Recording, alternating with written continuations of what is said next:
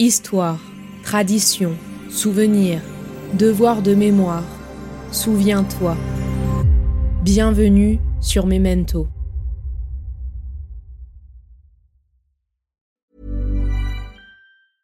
I'm Sandra, and I'm just the professional your small business was looking for. But you didn't hire me because you didn't use LinkedIn jobs. LinkedIn has professionals you can't find anywhere else, including those who aren't actively looking for a new job but might be open to the perfect role, like me. In a given month, over 70% of LinkedIn users don't visit other leading job sites. So if you're not looking on LinkedIn, you'll miss out on great candidates like Sandra. Start hiring professionals like a professional. Post your free job on linkedin.com/people slash people today. When you're ready to pop the question, the last thing you want to do is second guess the ring. At Bluenile.com, you can design a one of a kind ring with the ease and convenience of shopping online. Choose your diamond and setting. When you find the one, you'll get it delivered right to your door. Go to Bluenile.com and use promo code LISTEN to get $50 off your purchase of $500 or more. That's code LISTEN at Bluenile.com for $50 off your purchase. Bluenile.com code LISTEN.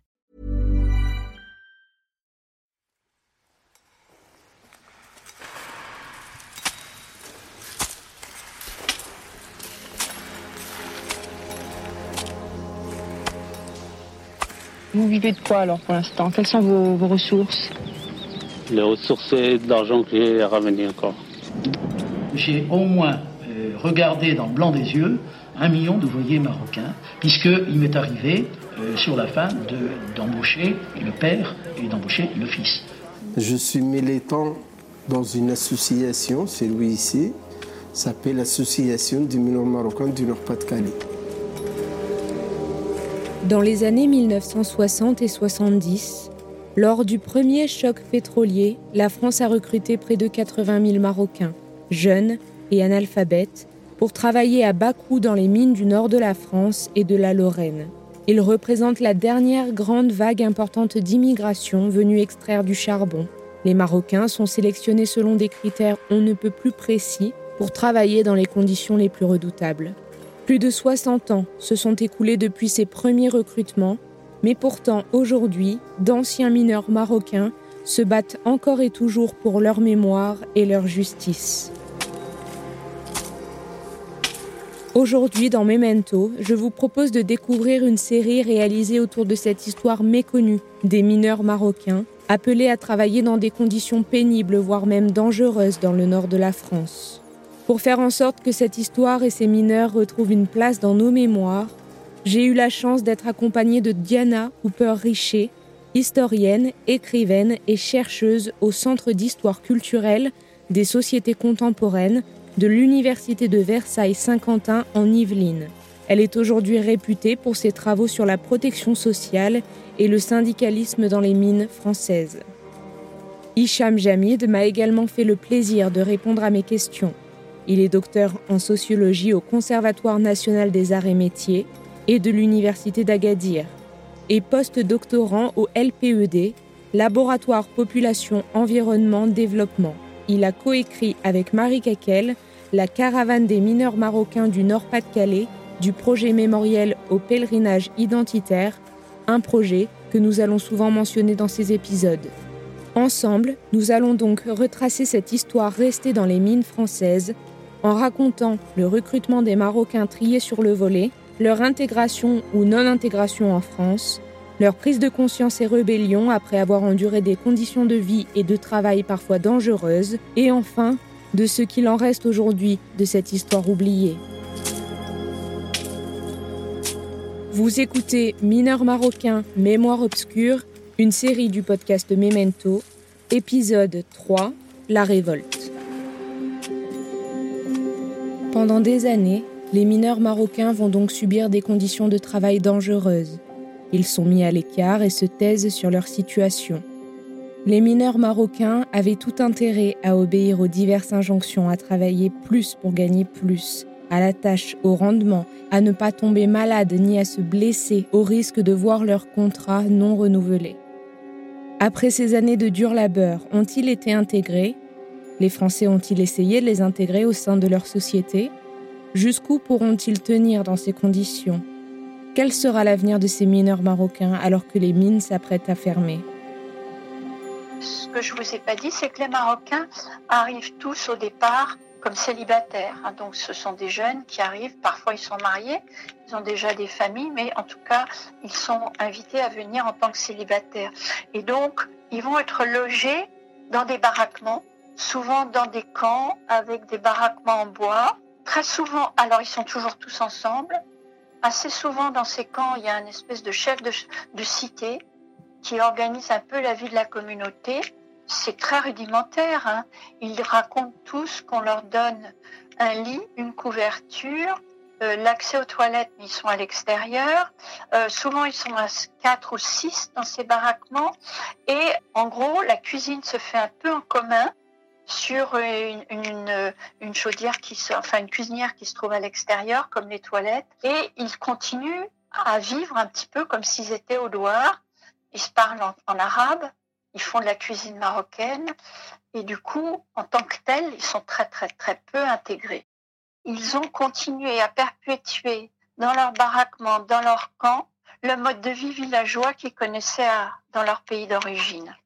Donc, comme je le disais, ils font la cuisine comme, euh, comme chez eux. Ils sont même réputés, lorsqu'ils prennent leur repas au fond, ce qui s'appelle le briquet, c'est le repas qu'on prend quand on est au fond entre mineurs. Les, ouvriers marocains sont réputés être les seuls qui mangent des oranges. Et donc l'odeur de l'orange, au fond, tout de suite, on pense immédiatement aux travailleurs marocains parce que ce sont les seuls qui ont cette habitude alors que les ouvriers euh, français ne font pas du tout ça. Donc ce sont des gens qui continuent à avoir leurs habitudes de leur pays d'origine et même ça va même jusqu'à, dans certains témoignages, le respect du ramadan au fond, c'est-à-dire des ouvriers marocains qui ne mangent pas alors que leur travail est très très dur et certains de leurs camarades français remarque qu'ils se cachent pour ne pas manger pendant la période du ramadan. Tout ça nous montre que finalement, ce sont des ouvriers probablement très isolés, comme on l'a vu, qui maîtrisent mal le français. Le, français ne doit pas beaucoup progresser chez eux, puisqu'ils continuent à vivre ensemble. Et donc, pendant très longtemps, ils ne se rendent pas compte que les mines vont fermer. Personne ne leur dit, on évite de leur dire. Et puis, progressivement, ils vont comprendre que les mines vont fermer et que on ne va pas leur proposer grand-chose. On va peut-être leur proposer une incitation euh, financière pour le retour au pays, mais ils vont essayer, dans les années 80, de s'élever contre la situation qu'il aurait faite en France. Alors donc les deux grèves, ce sont les grèves de 1980 et puis la grève de 1987. Et ils considèrent qu'ils ont été trompés à la fois sur le statut du mineur, mais aussi plus particulièrement, sans doute, euh, sur le fait qu'on ne leur a pas dit qu'ils étaient, comme je l'ai dit dans un article, les derniers d'année de la mine. Le mineur marocain perçoit la rémunération correspondant à l'échelle de l'emploi, normalement majoré de primes qui lui sont attachées, tant qu'il sera physiquement apte à tenir cet emploi, précise le contrat. Le transport aérien est garanti à l'aller comme au retour, au début et au terme du contrat de 18 mois pour permettre aux mineurs marocains de retrouver leur famille.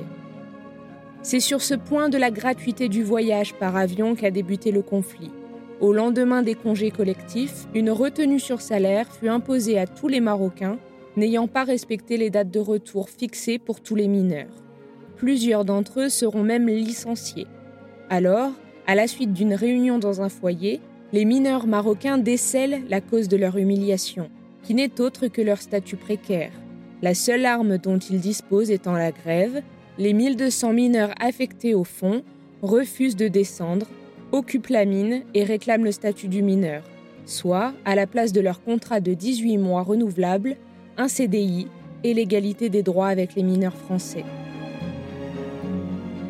Les houillères de Lorraine, toujours paralysées au neuvième jour de grève des mineurs. Pour la CGT, la CFDT, la CFTC et FO, les revendications portent sur la revalorisation du travail de mineurs. Alors la grève de 1980, elle est lancée par les mineurs marocains qui se trouvent non pas dans le Nord-Pas-de-Calais comme la plupart d'entre eux, mais en Lorraine. Et il va être suivi ensuite par quelques mineurs marocains qui se trouvent dans le, dans le bassin Nord-Pas-de-Calais. Cette grève, c'est une grève qui est extrêmement importante puisqu'il s'agit de, près de 10 000 ouvriers, il s'agit de piqueurs abatteurs, il s'agit d'ouvriers de métier. Et il faut quand même euh, euh, rappeler que c'est quand même une grève euh, qui est intersyndicale, c'est une grève dont l'unité d'action a été réalisée. Et je crois que c'est une condition essentielle pour aller vers le succès. En lien avec la première grève de 1980, en fait, il faut la situer aussi dans le contexte général, social et politique de, la France, avec euh, l'arrivée, euh, enfin plutôt en 81, l'arrivée de, de la gauche euh, au pouvoir, la, prise de conscience de la situation des, des, immigrés et de leurs descendants. Je fais référence aussi à la marche pour l'égalité contre les discriminations qu'on appelle, entre guillemets, la marche des beurs. Donc, euh, six mineurs marocains, ils se sont approchés aussi des syndicats, notamment la CGT. du coup, ils ont pris conscience aussi de, des discriminations qu'ils subissent par rapport aux autres mineurs. Mais cette grève a obligé au final les houillères françaises d'octroyer finalement le statut de, de, mineur aux, aux grévistes marocains. Alors, ce qu'ils demandent, c'est carrément les avantages du statut du mineur.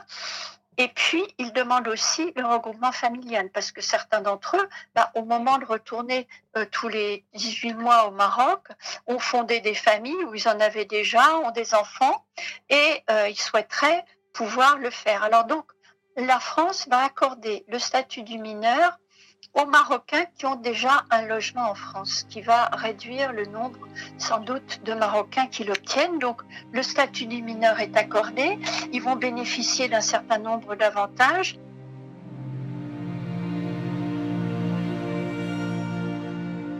En décembre 1986, la décision est prise de cesser l'exploitation charbonnière dans le Nord-Pas-de-Calais. À partir de 1987, dans cette perspective, les mineurs de moins de 15 à 20 ans d'ancienneté doivent se reconvertir. Compte tenu de leur arrivée souvent récente, les Marocains sont particulièrement concernés. Or, il leur est réservé un traitement que personne estime égalitaire. Par exemple, leurs collègues français bénéficient plusieurs mois avant la fermeture de leur mine de formations qualifiantes pour occuper par exemple un emploi chez EDF, GDF ou dans la fonction publique. Les Marocains, eux, sont reconvertis dans la précipitation, à la veille de la fermeture du lieu d'exploitation. Ils sont en fait surtout incités à retourner au pays.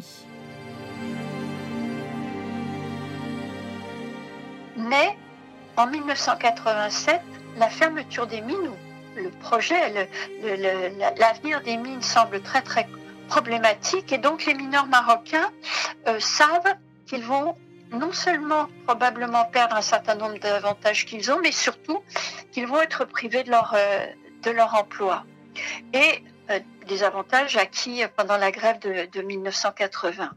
Donc les Marocains vont, pendant toute cette période, 1980-1987, euh, se rendre de plus en plus compte, être de plus en plus conscients non seulement euh, du danger de perdre leur emploi, mais du danger de perdre les, les quelques avantages qu'ils ont déjà acquis.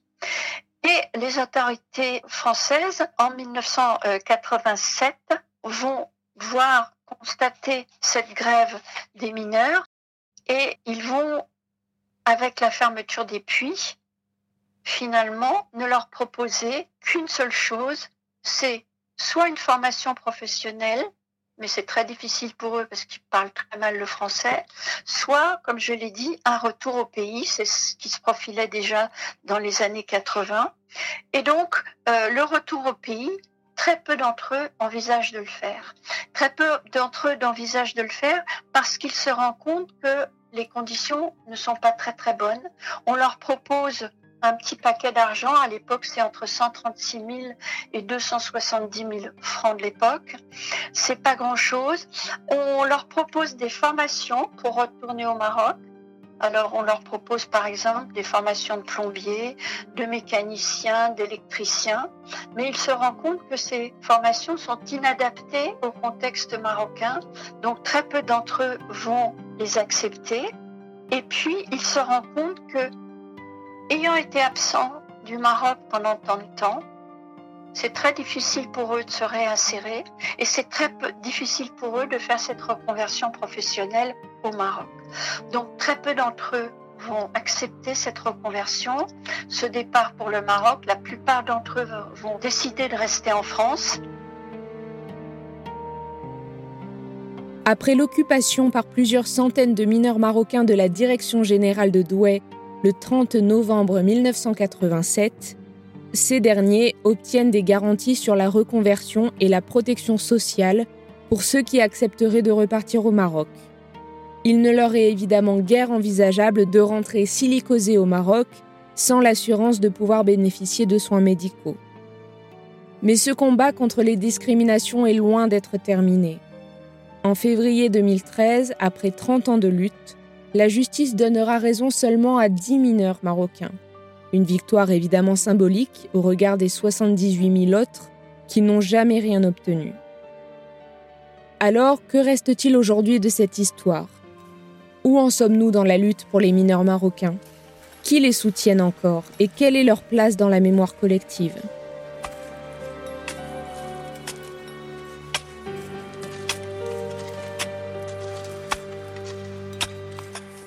La suite dans le dernier épisode à suivre.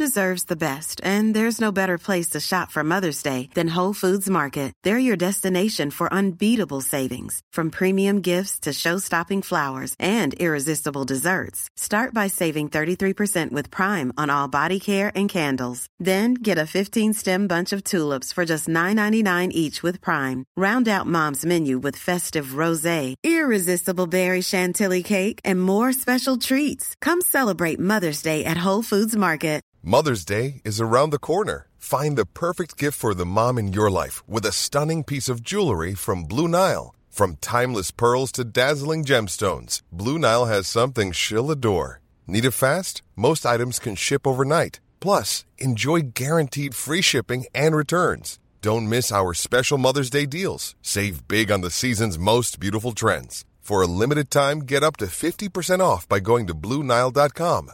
That's BlueNile.com. Planning for your next trip? Elevate your travel style with Quince. Quince has all the jet setting essentials you'll want for your next getaway, like European linen, premium luggage options, buttery soft Italian leather bags, and so much more. And it's all priced at 50 to 80% less than similar brands. Plus, Quince only works with factories that use safe and ethical manufacturing practices. Pack your bags with high-quality essentials you'll be wearing for vacations to come with Quince. Go to quince.com slash trip for free shipping and 365-day returns. Burrow is a furniture company known for timeless design and thoughtful construction and free shipping, and that extends to their outdoor collection. Their outdoor furniture is built to withstand the elements, featuring rust-proof stainless steel hardware, weather-ready teak, and quick-dry foam cushions. For Memorial Day, get 15% off your Burrow purchase at burrow.com slash ACAST and up to 25% off outdoor. That's up to 25% off outdoor furniture at burrow.com slash ACAST.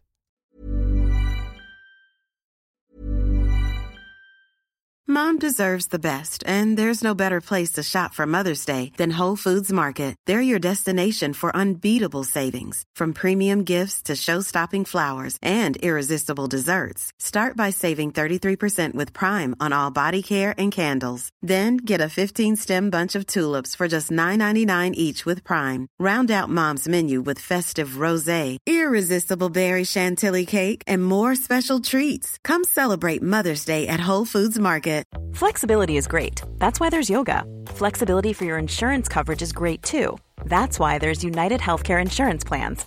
Underwritten by Golden Rule Insurance Company, United Healthcare Insurance Plans offer flexible, budget friendly coverage for medical, vision, dental, and more.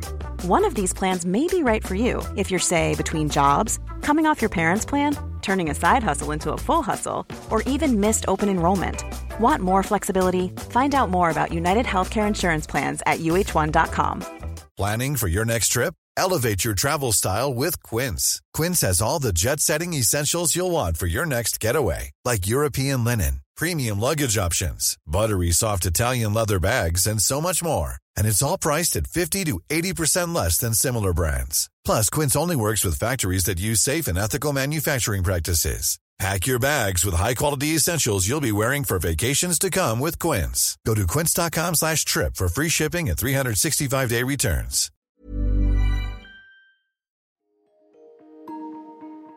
Vous venez d'écouter Memento, un podcast réalisé par les Belles Fréquences. Ce podcast est disponible sur vos plateformes d'écoute préférées, Apple Podcast, Spotify, Amazon Music, Deezer ou encore Podcast Addict. Si ce podcast vous plaît, n'hésitez pas à lui mettre 5 étoiles sur Apple Podcast ou Spotify pour le faire connaître. On se retrouve sur les réseaux sociaux, at les belles fréquences.